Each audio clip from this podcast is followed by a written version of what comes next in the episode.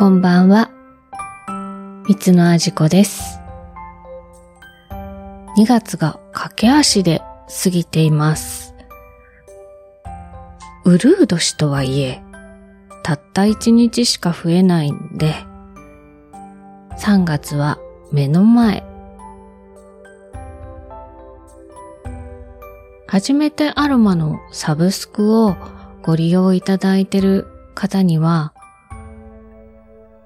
この精油が届いた方がいるかもしれません。とても甘くて可愛い香りなんですが、名前に一癖も二癖もあるこの植物。今夜のテーマは、ミモザと蜂蜜。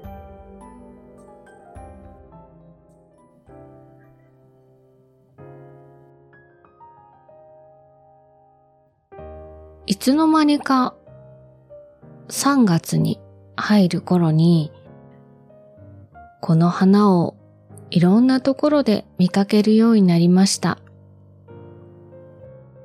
黄色く丸い可愛い花がたくさん枝に咲いてるミモザです。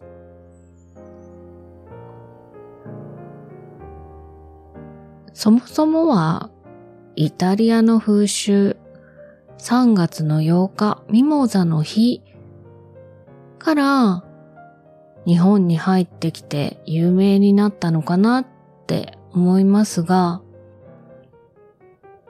このミモザ、日本名ではアカシアと呼ばれてるのをご存知ですか？そもそもミモザというのはおじぎそうに付けられた名前だそうです。ヨーロッパでミモザと間違って広がってしまったため、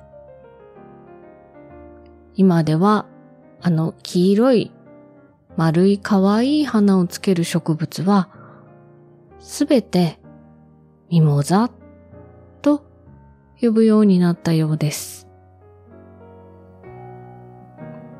よくお庭などで育ててる方見かけますが、あれは銀葉アカシア呼ばれる品種が多いようです。銀葉、銀色の葉っぱ。その名の通り、ほんのり白みがかったふわふわした葉っぱが特徴です。香料としてもよくミモザは使われます。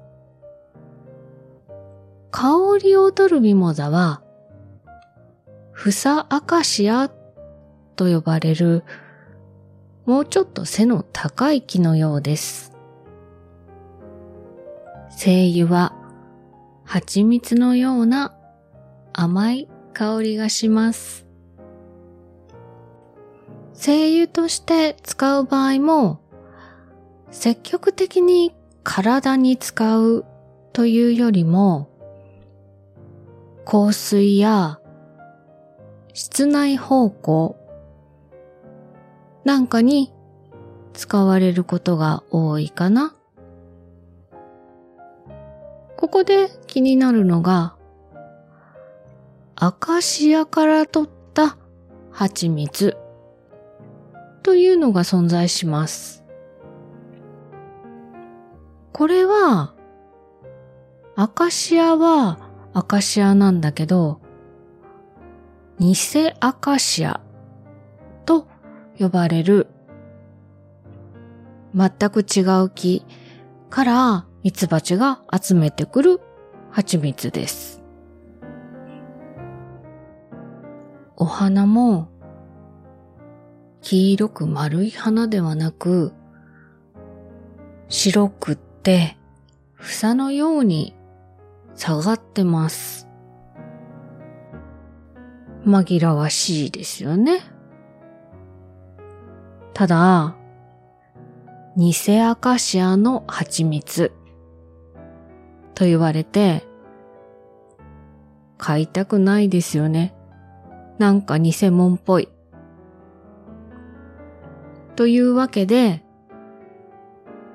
蜂蜜として販売するときは、アカシアの蜂蜜というふうに呼ぶそうです。北原白秋の作詞したこの道という曲に出てくるのは、この偽アカシアの白い花のこと。古くから日本では親しまれてきた植物のようです。今や高級蜂蜜の代名詞、アカシアの蜂蜜。そう、私の名前も、蜜という字がついてます。人の不幸は蜜の味から取ったわけではないんですが、蜂蜜が大好きなのと、子供の頃、ミツバチマーヤの冒険というほのぼのしたアニメが放映されていて、そこからミツバチマーヤというあだ名がつけられてしまって、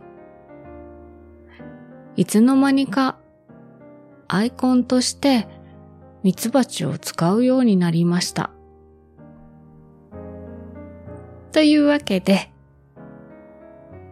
ミツバチといえば蜂蜜。蜜のアジコという名前を使うようになったんです。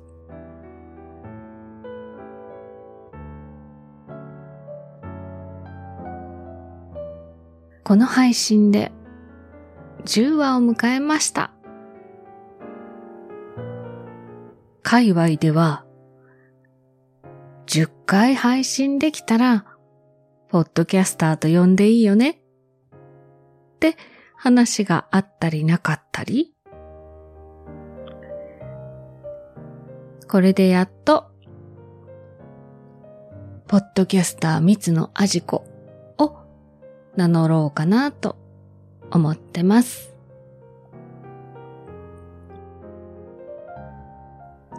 初めてアロマは香りのサブスク連動型ポッドキャストです。